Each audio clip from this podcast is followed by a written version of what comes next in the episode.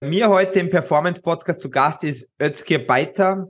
Özgür hat seine erste Firma bereits im Studium gegründet und ist CEO von Dynamics und Business Owner von BeFirst Consulting. Danke, Özgür, dass du heute im Business Performance Podcast zu Gast bist. Vielen Dank, Ben. Ich freue mich dabei zu sein. Özgür, bevor wir in das Thema einsteigen, ähm, welche Probleme du mit deiner Firma löst, ähm, würde ich gerne wissen, wie würden dich deine Freunde beschreiben, wenn du nicht mit ihnen im Raum bist?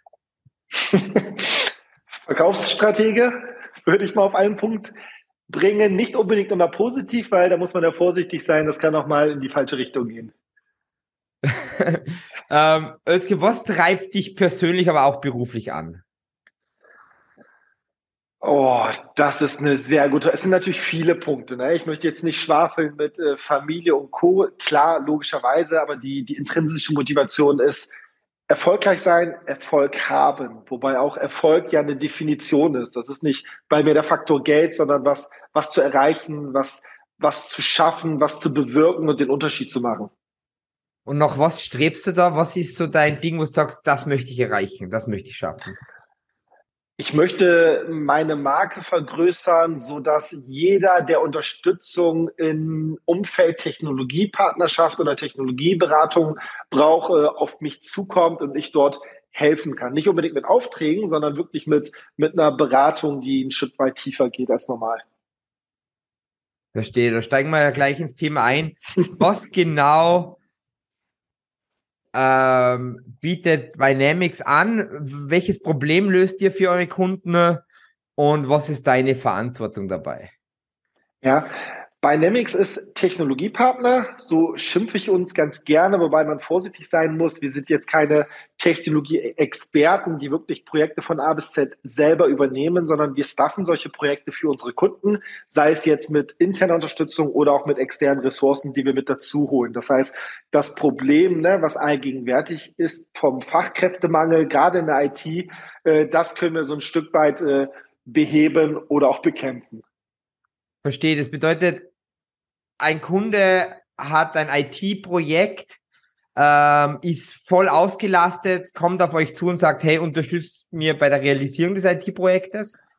zum Beispiel, das wäre einer der Varianten. Also unser, unser Slogan ist äh, so ein bisschen Connecting Digital People. Das bringt es ja auf den Punkt. Das heißt, wir, wir kreieren Chancen für unsere Kunden und aber auch auf der anderen Seite für Kandidaten, die an neuen Herausforderungen interessiert sind und müssen nicht unbedingt immer nur Geld verdienen oder einen Deal machen, sondern wirklich die Leute zusammenbringen, weil ne, was wir heute irgendwie zusammenbringen, wird uns morgen, übermorgen vielleicht dann woanders wieder einen Mehrwert leisten. Und das ist auch der Beratungsansatz, den wir pflegen. Also es geht auch da Erfolg nicht um eine Vermittlung zu machen, nicht nur, klar müssen wir unsere Miete zahlen, sondern wirklich äh, technologisch in der Tiefe im Detail im Businessmodell zu helfen. Da geht es so weit, dass ich selber als CEO von Dynamics, der seit über 20 Jahren schon Erfahrung in dem Kontext hat, wirklich mit Kunden auf Augenhöhe spreche und auch mal sage, nee, das macht keinen Sinn, lasst es lieber oder geht woanders hin, die können euch besser helfen dabei. Was zum Beispiel, was, wenn du so Kopf das macht keinen Sinn. Kannst du mal das ja. genau, was, was ja. könnte so ein Fall Na klar. Sein? Also wir sind, wir sind Nischenanbieter in dem technologischen Umfeld, was ich ja schon erwähnt habe, vor allem auch im Bereich äh, Personalberatung, Unternehmensberatung und bieten dort die gesamte Java-Welt ähm, und Cloud-Plattformen wie beispielsweise ServiceNow oder auch Salesforce und äh, wenn es jetzt verschiedene Themen gibt, wo wir einfach die Expertise oder ich selber vor allem die Expertise nicht mitbringe, dann würde ich den Kunden eher jemand anderen empfehlen oder jemand aus unserem Netzwerk, der dort besser unterstützen kann, weil der Kunde dankt es uns mit einer langfristigen Partnerschaft und das ist das, worauf es bei uns ankommt. Ah, verstehe, verstehe. Was deine Verantwortung ist es, neue Kunden zu beschaffen, habe ich schon mal rausgehört, ja, im Sales-Bereich. Nein, nicht wirklich. Also Sales ist ja, Sales ist ja für viele, wenn wir ehrlich sind, ein Schimpfwort. Auch Vertrieb, ne, hört man nicht gerne, Klinken putzen und was auch immer. Aber es ist immer die Frage, wie lebt man das so? Und Sales kann ja auch Negativ-Selling sein, wie zum Beispiel wirklich den Kunden sagen, pass auf, das passt nicht. Das Beispiel, was ich gerade erwähnt habe, weil nur so gibt es ja eine langfristige Geschäftsbeziehung. Und Neukunden, ja, nach 20 Jahren, wenn ich noch viel Neukundenakquise betreiben muss, dann habe ich 20 Jahre was falsch gemacht. Das heißt, es ist ein Partnernetzwerk, wo viele Kunden von mir Partner sind und viele Partner von mir mittlerweile Freunde sind, die eh proaktiv auf mich zukommen und wo man ein ganz anderes Verhältnis und eine ganz andere äh, Ebene der Zusammenarbeit hat. Und so macht das Business ja auch Spaß und so sieht man auch die Qualität und die Professionalität dahinter. Ich habe auf deiner Seite gelesen auch, dass ihr so ein bisschen ähm, digitale Potenzialanalyse ähm, anbietet. Mhm. Ähm, was genau kann man darunter verstehen oder was ist so ein Checkup, den ihr macht, und, und, um euren Kunden perfekt zu beraten, dass du sagst, okay, ja, vielleicht ja. ist Service Now, vielleicht ist irgendwas, vielleicht ist eine Mischung. Was sind so mhm. Themen, die gerade jetzt vor allem sehr, sehr interessant sein könnten? Ja, es sind ja zwei Faktoren bei einer, bei einer digitalen Analyse oder ne, in anderen Bereichen nennt man es Bedarfanalyse. Es ist ja einmal die, die Thematik Soft Skills, Team, Vertrauen, Transparenz, Vision, Mission, Purpose, ein Riesenthema heutzutage. Dieses Verständnis brauche ich, wenn ich seriös mit einem, ne, mit einem Partner auf Augenhöhe arbeiten möchte, wirklich das Unternehmen und die Menschen des Unternehmens und warum sind sie dort oder warum auch nicht zu verstehen. Das ist der eine wertvolle Teil, den viele außer Acht lassen. Und der zweite Teil der, der Analyse ist natürlich ganz klar die technologischen Hintergründe. Wo kommt man her? Wo ist man heute? Wo soll man hin? Und nur wenn man diese beiden zusammentut, hat man ja ein klares Bild oder sollte man ein klares Bild haben, äh, in welche Richtung das Unternehmen gehen möchte, wieso und Ideen direkt zu entwickeln, wie kommt man dorthin. Das ist der Ansatzpunkt, den wir vor allem fahren, um dann ganzheitlich Unterstützung zu bieten und nicht nur irgendwie partiell und dann wieder raus zu sein aus der ganzen Nummer. Das ist ein bisschen komplex. Ich hoffe, ich konnte zumindest darstellen, ja, ja. worum es hauptsächlich geht. Nee, das, äh, also du, du beleuchtest am Anfang vor allem, sage ich mal, die Kultur auch teilweise oft. Um, um dann, du musst die Kultur verstehen, um mit gemeinsam mit ihnen die Strategie und die Struktur aufzubauen. Genau, und in der Strategie sind wir dann wirklich Hand in Hand, dass wir gemeinsam den Weg gehen, nicht nur bis vollendet des Produktes beispielsweise, wenn es eine Softwarelösung ist oder auch nur äh, ein gesamtes Team, jetzt gerade bei euch zum Beispiel für den Kunden ein gesamtes Testing-Team auf, ne, was weltweit aufgesetzt wird. Und das sind ja viele Faktoren, die da einfach eine Rolle spielen und auch eine Rolle spielen müssen. Und ähm, da ist es wichtig, wirklich auch darüber hinaus, wenn eigentlich das Projekt abgeschlossen ist, bei der Seite zu stehen und äh, immer Unterstützung bieten zu können, wenn nötig. Wenn du, wenn du sagst, Testing-Team baust du auf, Özgür, ähm, mhm bedeutet das, das Testing-Team ist aber beim Kunden oder sind es Mitarbeiter vom ja. Kunden oder sind es externe Mitarbeiter? Das ist eine sehr gute Frage. Es ist eine Mischung aus. Deswegen anfangs, wir sind Technologiepartner. Das heißt, wir haben eigene Leute in der Technik, in der IT. Wir unterstützen, wenn unsere eigenen Leute es nicht bieten können, punktuell mit auch Freiberuflern, das heißt mit externer Unterstützung. Aber im Bestfall möchte natürlich jeder Kunde, jeder Partner Leute fest anstellen und den Markt, ne, Fachkräftemangel, der ist nun mal leider da und den gibt es halt auch nur, weil nicht genug Experten dort sind. Das heißt also, wenn wir jemanden in die Festanstellung bieten können oder weiter äh, vermitteln können an den Kunden, freut der sich, falls aber nicht, braucht er trotzdem eine Lösung, um letztendlich geschäftsfähig zu bleiben. Und deswegen bieten wir halt den gesamten Rahmen von eigenen Leuten, von externen Freiberuflern beispielsweise oder Partnern von uns, die aus dem Ausland Nearshore Offshore betreiben oder auch Festanstellungen direkt für die Kunden. Verstehe, verstehe. Was ist so jetzt die Challenge, wenn du sagst, so dieses Testing-Team, wenn es aus so einer Mischung besteht aus Freiberuflern, aus euren Leistungen und aus, sage ich mal, Mitarbeiter von Kundenseite. Was sind so die Challenges, dass du sagst, hey, ihr habt ja alle irgendein ein, ein, ein Ziel, oder? Das, was ist denn eigentlich das Ziel? Wann würdest du sagen, dieses Projekt ist erfolgreich abgeschlossen? Mhm. Ob ein, erfolgreich abgeschlossen, äh, ob ein Projekt erfolgreich abgeschlossen ist, liegt natürlich immer am Endkunden, der dann sagt, ja super, kaufe ich oder passt. Ne? Das ist irgendwie das, das, der Endgegner sozusagen. Und dazwischen, du hast es gerade gefragt, sind ja halt viele Challenges, ob die jetzt vom Verständnis her sind, ähm, von der Kultur, ne? menschlich, fachlich muss, muss es natürlich auch passen. Ob es ist vom Know-how her, ob die Leute das mitbringen, was sie möchten. Und ein Riesenthema ist natürlich die Kommunikation, sprich die Koordination zwischen den vielen Parteien. Und da ist es immer einfacher, wenn einer als Product Owner oder Projektmanager, es gibt viele Begrifflichkeiten, die da eine ähnliche Rolle übernehmen oder ein Scrum Master, der auch viel Product Owner Aufgaben übernimmt, äh, wenn wir das selber stellen können mit eigenen Leuten, weil dann haben wir wirklich das Verständnis und sind so ein bisschen die, die Drehscheibe zwischen allen Stakeholdern äh, in, dem, in dem gesamten Kontext. Verstehe, verstehe. Es ist dann die Kommunikationsschnittstelle. Genau, Kommunikationsschnittstelle, aber auch fachlich gesehen. Fachlich gesehen, ja. Hm? Özge, wenn du zurückblickst, auf welche Erfolge bist du besonders stolz? Oh, ich bin. Was kann ich daraus nehmen? Gut. Also, was ich besonders toll finde, ist eigentlich, dass ich seit 20 Jahren immer noch Spaß habe, in diesem Business zu sein. Nicht nur als Manager, Director oder wie auch immer die schönen Bedeutungen sind, sondern wirklich auch hands-on bin, weil es gibt wenige, die ich auch im Laufe der Jahre kennengelernt habe, die immer noch Lust haben, im Geschehen operativ dabei zu sein, weil der Mehrwert ist natürlich für den Kunden, der sieht, man hat es immer noch drauf. Für die Kollegin oder Mitarbeiter ist es, ich kann immer noch was vorzeigen und tu nicht immer so, dass ich es kann. Und es macht mir halt immer noch wie Tag eins an Spaß. Ich hatte zum Beispiel eine Position in einer hohen Führungsrolle, wo ich ein riesen Team hatte, aber ich hatte da nur noch Management, ähm, äh, Managementaufgaben. Und irgendwann nach drei Jahren dachte ich, das ist es nicht. Ich muss wieder irgendwie dabei sein, ich muss eine Rolle spielen, ich muss mit meinem Netzwerk intensiver arbeiten und ist es ein Erfolg? Für mich definiert ja, weil ich habe immer noch Spaß an dem, was ich tue. Ich glaube, auch deswegen bin ich nicht ganz so schlecht in dem, was ich tue, wenn es so lange hält. Und äh, das würde ich sagen, war ein großer Erfolg jetzt weg davon, wie, wie viel Umsatz ich für die Firma X oder Y gemacht habe. Das ist alles von gestern und das hat heute eigentlich keine Bedeutung mehr. War das auch der Beweggrund vor 20 Jahren, dass du gesagt hast, du machst dich selbstständig, weil du irgendwann einmal angestanden bist? Ja, würde ich schon sagen. Und wahrscheinlich, dass keine meiner Stärken ist, dass ich, wenn ich, wenn ich einen Vorgesetzten habe, der nicht mehr kann als ich und der es nicht vorleben kann und nur so tut, als ob, äh, dass das nicht meins ist. Das hat nie geklappt. Ne? Ich hatte einige Stationen, wo wir es probiert haben, aber das hat nicht funktioniert. Das heißt, die Mischung aus, aus einem schlechten, was Gutes zu machen, plus mit dem, was ich halt gerne mache. Aber kann es nicht für dich ein bisschen stressig auch sein, wenn du sagst, weil einerseits hast du gesagt, okay, wenn ein Vorgesetzter nicht mehr kann als ich, jetzt bist du selber CEO und, und musst diese Messlatte definieren. Mhm. Kann es ein bisschen auch dann stressig sein, dass du sagst, hey, ich muss jetzt aber zeigen, dass ich der CEO bin ja, aber müssen wir das nicht immer, also sich auszuruhen auf was, aus Erfolgen von früher? Also klar, es ist stressig, aber was gibt es, was nicht stressig ist? Wenn man, wenn man mit Leib und Seele und voller Passion dabei ist, dann ist es natürlich stressig, aber ich würde sagen, es ist positiver Stress.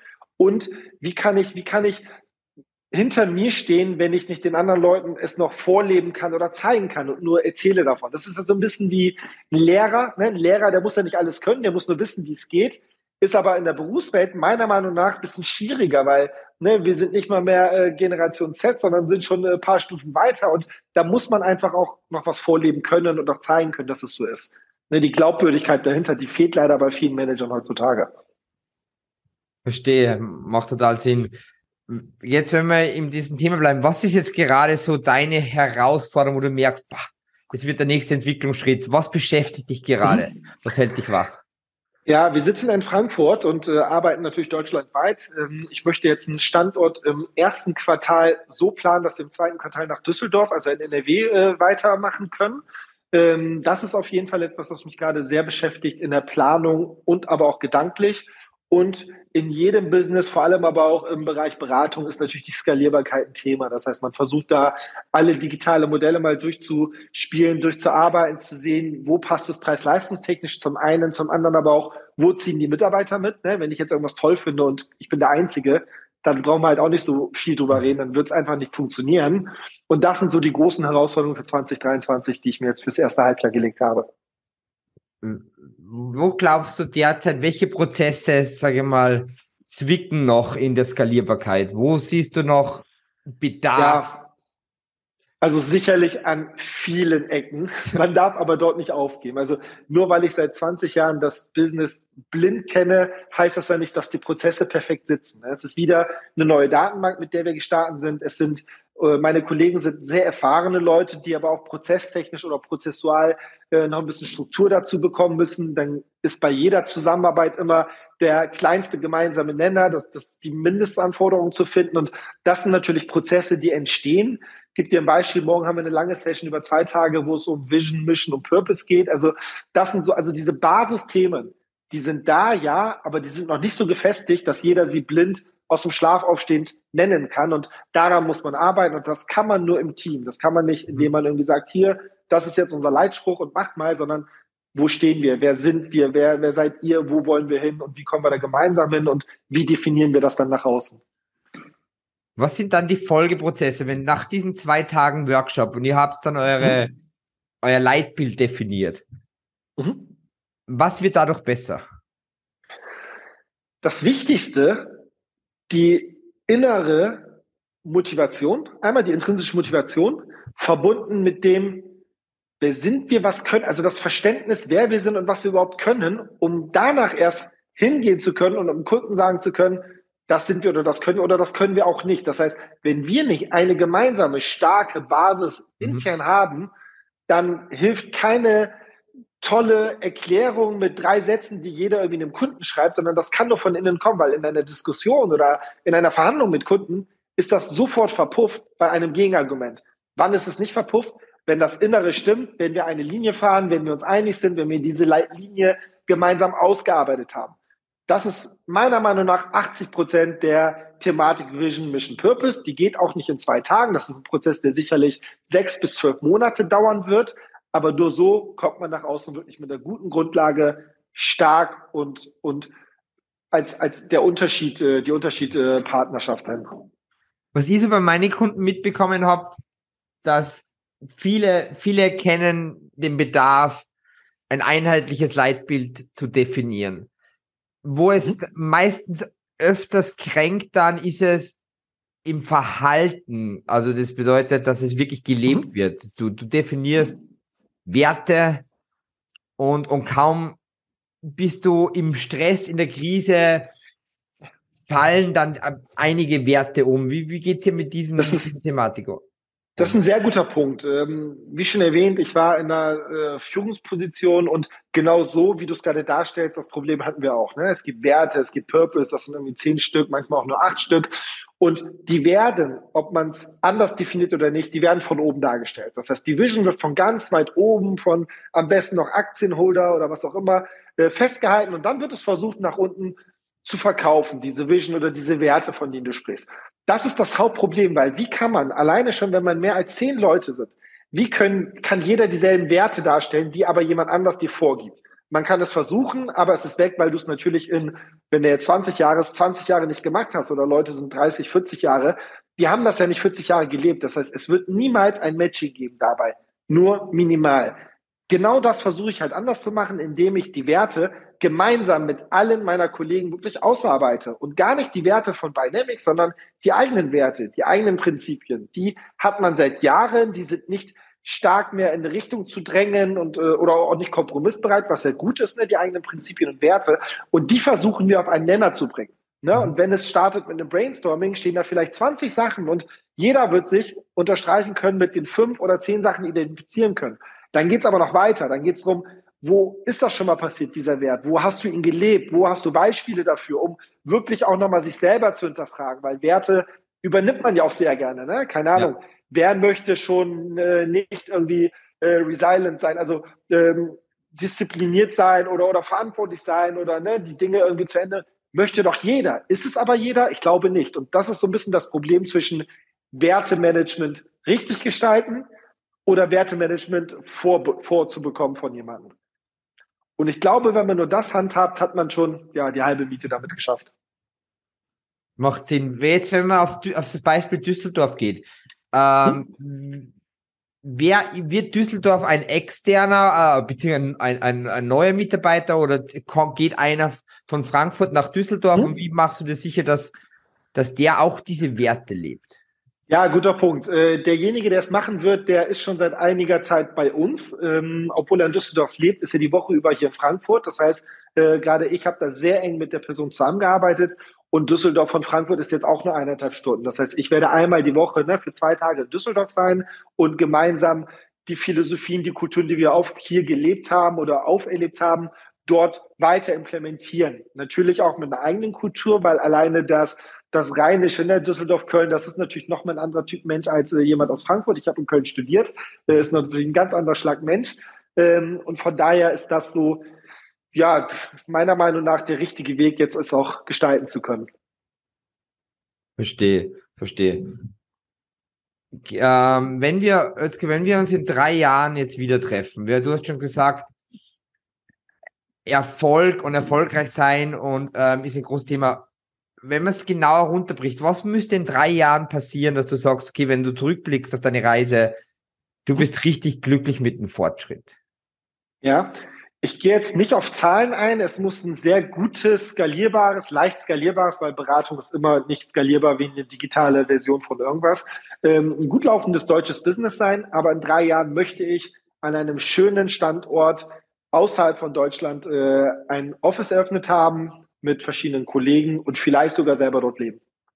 Ah, okay, äh, wie, wie, wie, kommst du jetzt auf das? Also warum außerhalb ja. von Deutschland und warum? Ja, ich habe ich hab einige Partnerschaften äh, rund um Deutschland, die Türkei, klar auch aus meiner Herkunft so ein bisschen äh, habe ich gute Partnerschaften, aber auch darüber hinaus und das sind auch IT-Companies, äh, mit denen wir schon eng in einigen Bereichen oder einigen Projekten zusammenarbeiten und ähm, aus Deutschland raus, ich glaube, dafür wird unsere Zeit jetzt nicht reichen. Das hat natürlich viele Gründe, ob es jetzt nur das Wetter ist äh, oder vielleicht auch andere Themen, was ähm, steuerliche Thematiken angeht oder auch Fachkräftemangel reicht in Deutschland nicht. Und vielleicht muss man da irgendwo gut ausgebildete Leute aus dem Ausland haben, die aber alle deutschsprachig dann sein müssen. Das ist zumindest meine, meine Version dahinter als äh, deutscher Anbieter oder aus Deutschland daraus äh, operierende Anbieter. Also das reizt mich sehr, da arbeite ich schon seit diesem Jahr dran und ich hoffe in drei Jahren das verwirklichen zu können. Genial. Was ist der nächste Schritt, den du gehen wirst in den nächsten halben Jahr, um dieser Vision näher zu sein? Also erstmal ordentlich Urlaub machen und einfach mal das Jahr das Jahr sein lassen, weil irgendwann reicht's dann auch. Ähm, aber klar, man hat strategisch und äh, planungstechnisch schon Themen, die jetzt als nächstes passieren müssen. Das ist Düsseldorf, ist die erste äh, Priorität, weil dann können wir wieder skalieren, dann können wir verschiedene Regionen wieder dazu holen mit guten Leuten, weil Düsseldorf, ne, NRW ist halt die äh, öko äh, ökonomisch kaufstärkste Region in Deutschland. Äh, das sind jetzt die ersten Steps, an denen wir jetzt in diesem halben Jahr spät mindestens arbeiten müssen. Jetzt danke, ich wünsche dir ganz, ganz viel Erfolg für, für das Projekt Düsseldorf, aber auch für deine Vision, dass du dann irgendwann einmal sagst, hey, ich liege jetzt nicht am Strand unbedingt, aber ich, ich liege Doch, am Strand, Sonne, auf jeden Fall.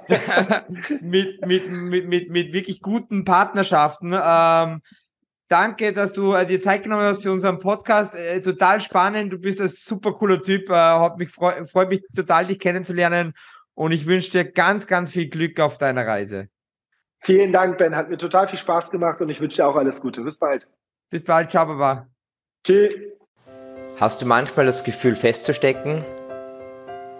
Dann bist du nicht allein. Der Podcast ist für Performer gedacht, die offen über ihre Reise und die damit verbundenen Herausforderungen sprechen wollen, um andere Leute, die diese Schritte noch vor sich haben, die Möglichkeit geben, daraus zu lernen.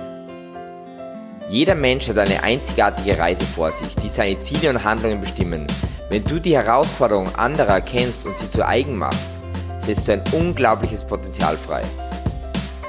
Hast du selber mal Bock, bei diesem Podcast mitzumachen? Dann besuch mich unter benjaminlutje.net. Würde mich freuen, mit dir zu plaudern.